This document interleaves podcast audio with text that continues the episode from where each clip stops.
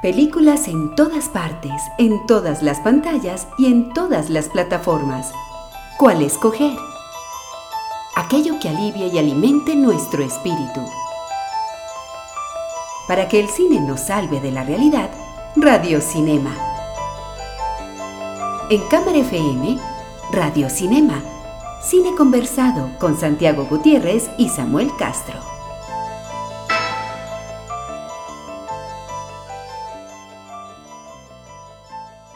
Cuando por fin tenemos dos o tres candidatas al premio a mejor película de los Oscar, podemos considerar que finalmente comenzó el año cinematográfico en las carteleras colombianas. Y eso pasa porque, pues, porque nosotros tenemos un calendario de estrenos que está muy al día en lo comercial, completamente al día. A veces estrenan eh, las películas antes acá que en Estados Unidos, pero eh, de, retrasado a la hora del cine de autor y a la hora del cine de festivales y del cine, digamos, un poco más serio.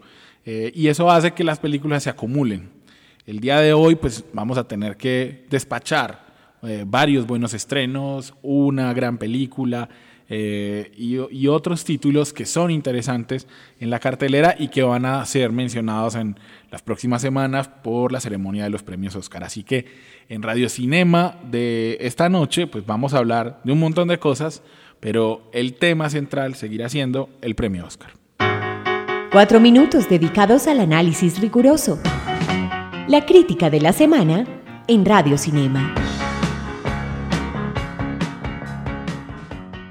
Buenas noches, Santiago. Buenas noches, Samuel. Buenas noches a los oyentes que nos escuchan por los 95.9 FM en Medellín de Cámara FM y a los que nos van a escuchar eh, en las otras aplicaciones de sonido en las que estamos, en Mixcloud, en SoundCloud, en iTunes Podcast, en Evox, eh, bueno, en, en, un montón. La idea es que se reproduzca este programa, que lo, que lo repitan, que lo retransmitan, que lo compartan. Eh, y, que además nos escriban todo lo que piensen acerca de lo que decimos a nuestras cuentas de Twitter. La cuenta del programa es arroba FM Radio Cinema, la de la emisora es arroba Cámara FM y las nuestras, la de Santiago, San Gutiérrez J. La mía es arroba Samuel Escritor. La favorita, eh, el estreno de la semana pasada, eh, de hoy, de hoy hace ocho días, el estreno más importante de la semana pasada, y es el más importante porque tiene 10 nominaciones al Oscar, comparte el mismo número de nominaciones que Roma, pero la diferencia, digamos, está en que, en que en la favorita, por ejemplo, hay nominaciones en vestuario, digamos que unas nominaciones que son menos importantes. Por eso, por eso, digamos, se le ha hecho más, más fuerza a Roma. Sin embargo, la favorita es una gran película. Una gran película que vuelve a traernos a Yorgos Lántimos, el director griego, reconocido desde, desde, digamos, su tercera película, su segunda película. La primera, la primera película de él, él la codirigió, era una comedia, no, pero, pero a partir de, de eh, Quinodontas, eh, el, el, griego es reconocido por crear historias con unos mundos que, se, que se comportan según unas reglas que uno tiene que ir adivinando, uno, el espectador, tiene que ir adivinando, que uno no entiende a simple vista, o así, o así era hasta ahora, digamos. Eh, a partir de cierto momento, Lántimo se va a vivir a Inglaterra, eh, y en Inglaterra, pues tiene acceso, digamos, a el mercado y a los actores anglosajones, y él se ha sabido elaborar un nombre, entonces los actores quieren eh, estar en sus películas, por eso logra tener a a, actores como Colin Farrell, como Rachel Weisz, eh, que repiten, eh, sobre todo Rachel Weisz, que repiten en la favorita, y que con ellos creó dos de las películas por las que es más conocido en Estados Unidos, que son El sacrificio del siervo sagrado y La langosta, que se encuentra, que la pueden ver en Netflix. En la favorita, este mismo mundo cerrado es ahora el de los reyes, el, específicamente el de la corte de la reina Ana Estuardo, eh, y ese momento en el que la favorita de la reina, que además era eh, cumplía funciones de Estado y era consejera política y demás, que era Sarah Churchill, la esposa del duque de Marlborough, eh, es reemplazada por una advenediza, Abigail Hill, que en este caso está interpretada por Emma Stone, Sarah Churchill por Rachel Weisz y La Reina Ana por Olivia Colman, con una tremenda actuación, una actuación que se merece todo, porque Olivia Colman va por todos los por todas las emociones, desde la depresión causada porque la reina en la, en, la histórica había, perdido 17 hijos eh, en, distintos abortos, eso le habían muerto muy pequeños. así es. Eh, y, y, se le había muerto también su marido, aunque no es mencionado en la película. Sí. Y eh, Olivia Colman nos, da desde esa depresión hasta una alegría infantil a la hora de compartir con Rachel Weisz porque ellas se conocían desde pequeñas. Eh, lo vemos en la película que se llaman con unos motes cariñosos que eran reales, eran conocidos históricamente, como se decían, eh, entre, como se llamaban entre sí. Y Lántimos, que este guion es el primero que no firma él, aprovecha para, para convertir esta historia ajena en una película propia. Entonces, el, el, mundo que retrata es un mundo extraño, es un mundo retorcido, también de reglas propias, pero de reglas propias que seguía la aristocracia. Eh, ¿Qué tanto hay de verdad y de invención? Pues no, esa es la duda que le crean al espectador. Él le pide, por ejemplo, a, Salim, a, la vestuarista, eh, enseguida les digo el nombre, le pide que utilice telas que no eran de la época. ¿Para qué? Para crear a Sandy Powell, que además está nominada al Oscar por, por esta película, para, para, crear la sensación de que estamos viendo algo que puede ser real, pero que no. El, el director de fotografía, Robbie Ryan, utiliza solo luz natural. Entonces, eso da un sol muy pálido en las escenas exteriores, pero además solamente luz de velas en los interiores cuando no hay ventanas. Y eso, y, eso más unos ángulos extraños y unos lentes, el lente de ojo de pescado un lente gran angular, deforma la imagen. Sí. De tal, de Ese tema visual es muy interesante, que aparece como si fueran lente de pescado siempre. Sí, eh, eh, deforma la imagen. Para deformar, sí. Y entonces lo que nos crea es una, una forma distinta de ver ese cine de, los reyes, que siempre lo vemos simétrico, Así es. Eh, luminoso o, incluso festivo. Bueno, sin llegar a la María Antonieta de Sofía Coppola, que ya digamos es un poco... Sí, pero, pero, están, conectadas, están, conectadas, en el sentido de que también eh, Lántimos juega con, con los elementos cronológicos. Es decir, al poner esas telas que no son, al utilizar música más antigua de la de la época, o pelucas que remiten más a la corte del rey, del rey Sol que a las que normalmente se habrían usado en ese momento, pues nos pone a dudar todo el tiempo y nos pone a decir esto qué tanto de cierto es. Y mientras tanto, en esa realidad alterada, pues le permite que sus personajes se comporten, se desfoguen en unos comportamientos, yo no voy a decir acá como, como, como eh, digamos que ilógicos, al contrario, es una lucha de poder, o sea, eh, que va al punto. Emma Stone eh, va a luchar para subir, para recuperar el estatus que había perdido. Sarah Churchill se va a defender, pero no va a ver venir a esa enemiga porque la, considera muy pequeñita y no se va a dar cuenta. es ella quien la trae a la. Claro, porque eran primas. corte, porque era una prima venida menos, digamos. Exacto. Entonces la minimiza al comienzo. Entonces, yo lo que les digo es que no se pierdan la película. La película es, es maravillosa, uno se ríe, es una comedia es una comedia en muchas partes, también hay un, bastante de drama, pero es una comedia negra, retorcida, tal vez la película más accesible de las que ha presentado Lántimos. Y, a lo mejor es una buena entrada para que se animen a ver el resto de su filmografía. no creo que sea su película más valiosa. En, en, mi opinión, a mí me gusta más La Langosta, eh, pero si es una película muy buena y muy aceptable en, en muchos frentes, muy importante en muchos frentes. viene de ser ganadora en Venecia. Y se va a llevar por lo menos, te voy a decir, por lo menos dos o tres premios Oscar se va a ganar. Entonces, lástima que creo que divide votaciones los dos papeles femeninos y creo que eso abre la brecha para que gane Glenn Close. Sí, sí completamente. Así es. Queda entonces la recomendación y vámonos a ver qué más hay en cartelera que se estrenó hoy en Colombia. Estrenos que valen la pena. Películas que deberían evitarse. Un vistazo a la cartelera local en Radio Cinema. Bueno, Santiago, hay, hay, hay, en cartelera sí está muy buena hoy. O sea, hay unos estrenos no voy a hablar, vamos a hablar de Oscar se llama. Sí, no voy a hablar de todos los estrenos, no vamos a hablar de todos los estrenos, pero, pero hay que hablar, por ejemplo, de Green Book. Sí. Green Book eh, es una, una película que protagonizan Mahershala Ali y Vigo Mortensen, una película que cuenta la historia de un pianista eh, afroamericano que va en tour. Por historia real. Una historia real que va por el sur profundo, por allá en los 60 y el título se refiere al libro verde que era donde los negros podían parar y quedarse porque estaban en plena, en, plena segregacionismo.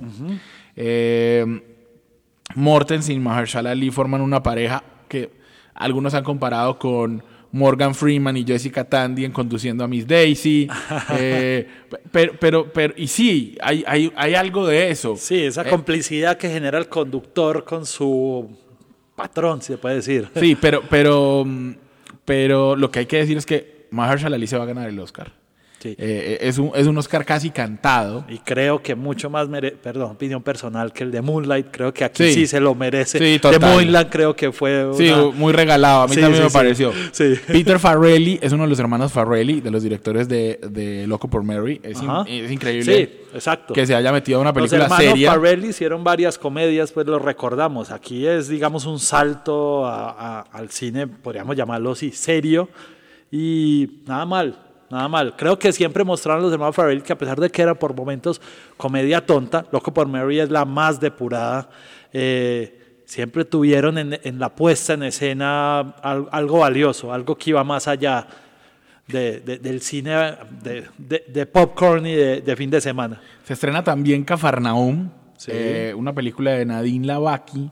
La, estrella ahora libanesa del cine, esta mujer nosotros hemos visto en Colombia, hemos, visto varias películas de ella. Vimos eh, Caramel. Sí. La vimos, vimos A dónde vamos ahora. Ajá. Y, ahora con Cafarnaum eh, les llega la candidatura al, Oscar a película extranjera, que no creo que vaya a ganar, pero, pero que la consagra, digamos, en este momento de mujeres directoras y demás, le da una una vitrina muy importante en una película de esas en las que vamos a sufrir. El protagonista es un niño al que le pasan cualquier cantidad de atrocidades, pero, pero que también es un niño que, se roba la cámara y se roba el show. Exacto. Entonces es una película que sabemos a lo que vamos, vamos a ir a llorar. bueno, premio del jurado en Cannes y, y según dijeron quienes estuvieron allá, ovación cerrada cuando la presentaron allá en el sur de Francia. Sí, completamente. Y Además, el, tercer estreno importante es La Mula. La Mula de Clint Eastwood, la última película de Clint Eastwood. historia real de nuevo. Completamente, tal vez, tal vez la última película en la que lo veamos actuar. ¿Por qué? Porque Clint Eastwood eh, eh, es, un, es un señor mayor, es un señor, le voy, a hacer, le voy a decir ya mismo, si nació en 1930, significa que Clint Eastwood tiene 89 años. Está así, cerca ya Entonces, los 90. Es muy complicado que, que, que, Clint Eastwood encuentre otro papel, en este caso un papel real de un anciano que utilizaron como mula. Es una historia real de Leo Sharp, un veterano de la guerra de Corea, que con 80 años el cartel de Sinaloa lo empezó porque dijo, veterano de guerra, anciano, no, no despierta sospechas. Y se convirtió efectivamente en una mula. O sea, la historia valía la pena hacerla y, y creo que, que Clint Eastwood pareciera ser una buena selección de casting. Sí, completamente. Bradley Cooper, que está muy entretenido también dirigiendo, pues produce y actúa en esta película. Eh, lo que, lo que, lo, de lo que, digamos, nos lleva a pensar que hay una, una relación de, de Clint Eastwood y Bradley Cooper que desde el francotirador se ha ido consolidando, pero Además, lo que hay que decir es que la crítica la ha tratado muy bien. A diferencia de la anterior película, la de esos héroes en el tren, de esta película, los colegas que la han visto dicen que funciona, que es otra vez ese ritmo seco pero contundente de Clint Eastwood. Y eso es lo que, eso es lo que queremos ver. No alcanzó a tener nominaciones al Oscar, pero Clint Eastwood siempre será bien recibido. Y si, y si tiene esos comentarios es porque vale la pena. Entonces, Ahí les dejamos tres, tres estrenos que valen la pena, no se podrán quejar. Sí, va a ser un cuarto para quien no le guste otro, que es que se anuncia ya la llegada, creo que no esta semana, pero para marzo. O hablamos después si querés de él, que es La Última Guerrera, que es la película de Robert Rodríguez, coproducida eh, producida por eh, James Cameron. Es un Sí, cine bueno, un poco más de acción. sí. Digamos otra, otra Sí, variedad. digamos para yo eh, Robert Rodríguez con pinzas, mi hermano, pero está bien, está bien. Ay, ay, para los que lo quieran ver. Vamos a hablar ahora entonces del cine que la cámara nos va a ofrecer en las próximas semanas también en relación con los premios Oscar. Películas escogidas para que la reflexión sea más divertida. El Cineclub de la Cámara, en Radio Cinema.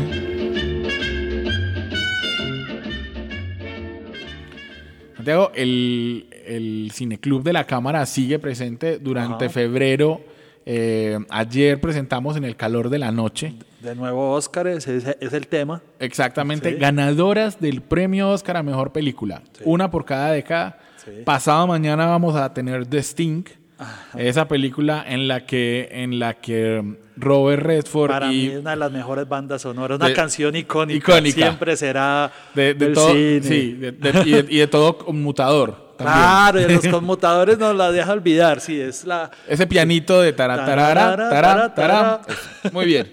Eh, Bueno, está Paul Newman, Robert Redford, de todas maneras, hablando en serio, que los- el trabajo que los reunió en los 70, ya los habíamos visto antes en Dos Hombres y un Destino, pero aquí, digamos, era una pareja ya, se encontraban en su punto máximo y fue una película que llegó a tener 10 nominaciones al Oscar, ganando 7, incluida Mejor Película, pues, pues que por eso está en este ciclo. Eh, además de, de Sting, vamos a tener películas, la- la- películas para cada una de las siguientes décadas, la, la de la década de los ochentas. Eh, es Platoon. Pl- es Platoon, una, 86. una película fantástica donde, donde William Defoe hace un papel icónico. Eh, cuenta Oliver Stone que el, el- el otro actor, digamos, importante de, de Platoon era, ¿cómo es que se llama? Sizemore. No Sizemore, ya te voy a decir cómo Sí, se creo, llama. creo que el cast cambió porque también le... Eh, Tom Berenger. Berenguer, sí. Entonces Tom Berenger siempre hacía de bueno, pues como de héroe. Keith y, y- exacto, y William Defoe siempre hacía de malo. Entonces Oliver Stone los cambia. Los cambia, sí. Los cambia y eso genera una dinámica muy agradable al- a la vista. La, la imagen de William Defoe alzando los brazos es, es un ícono del es un cine. icono que está en, la, en el afiche, digamos. Ajá. Bueno, y creo que en la primera selección era también eh, eh, Emilio Esteves, el hermano de Charlie Sheen, pero al final Charlie termina haciendo, creo, creo que el que será su mejor papel en el cine. Y además es como la, es considerada como la primera de una trilogía que hizo sobre cómo Sobre Vietnam. saca- sobre Vietnam Oliver Stone, sacándose los demonios siendo veterano de Vietnam. Eh, Fíjense, fíjense por favor, en los que vayan, a, los que asistan a, a nuestro cineclub, que es durante este, durante este miércoles, perdón, durante este mes, los miércoles y los viernes a las 6 y 30 de la tarde en el auditorio del centro. Fíjense si van a ver Platoon en la edición, que también ganó el premio Oscar. Eh, así como Thelma Schoonmaker es la editora de Martin Scorsese, en este caso la editora fue también una mujer, Claire Simpson, eh, que, que no sé por qué en algún momento eh, tendremos que hablar de eso, pero hay muchas editoras Sí. en el cine y, y la verdad es que las editoras cuando hacen bien su trabajo, los editores, coescriben la película, me parece a mí. Es decir, la- ellos son los que arman la narración. En el caso de Scorsese, Es- él nunca lo ha negado. Nunca lo ha que negado. le da Te- su valor. Algún día hablaremos también de que Thelma me queda súper bonita Sí, cuando joven. sí. Pero, pero en- no se pueden hacer esos comentarios en estos tiempos. en esos tiempos. Las Bueno, otras dos películas, Santiago, son Sí. No Country for Old Men, con esa vamos a cerrar, pero la penúltima película es Unforgiven. Unforgiven, cuatro premios Oscar, eh, que fue en los 90, en el 92 fue una sorpresa, porque trajo de vuelta al western, pero lo trajo en un subgénero que también podemos hablar alguna vez, que mucha gente lo llama el western crepuscular o melancólico que es no este de, digamos, un poco caricaturesco que, no, que, que nos eh, instauró Hollywood de, de los machos vaqueros, sino un poco eh, melancólico, que, que busca desmitificar el cowboy. Y, y creo pues ahí también está Danza con Lobos, en- para hablar de las más recientes, pero creo que, creo que es el mejor ejemplo para ver este subgénero. Algunos lo tratan como subgénero o simplemente no existe, pero, va a ser una buena. Y No Country for Old Men, que ya hemos hablado en este programa de los hermanos Cohen y creo que es una excelente manera de cerrar digamos, este, este ciclo de ganadoras por década de los Oscars. Exactamente. Eh, La invitación está ahí para todos, para que vean las películas, para que sigan asistiendo al cineclub que la Cámara eh, ofrece. Es una oportunidad y una excusa para conversar de cine, para ver buen cine y, digamos, para eh, continuar con esa campaña de volver al centro, de que el centro de Medellín sea, sea un lugar eh, en el que la cultura esté presente y en el que todos queramos volver al centro a pasar bueno, a, a un plan chévere como es ir a cine. Con esta recomendación, pues vamos ahora a cerrar el programa porque sigue el, el Oscar en el aire y eh, seguramente dentro de ocho días vamos a hablar de cuáles películas creemos que son las ganadoras de esa noche, digamos, más importante eh, del cine norteamericano. El cine canta, baila y suena. El soundtrack de la semana en Radio Cinema. Santiago, para cerrar, eh, Green Book trae una banda sonora estupenda, Ajá. estupenda porque es los comienzos del jazz, eh, ese, mm, ese- esa, esa um, especie de música folk negra que es el antecedente, digamos, del jazz. Eh, y tiene muchos intérpretes. Escogí una canción de una cantante que se llamaba Little Alice, o sea, su nombre artístico, una canción que se llama Why Oh Why. Y con esa canción los dejamos para que nos acompañen dentro de ocho días otra vez en Radio Cinema.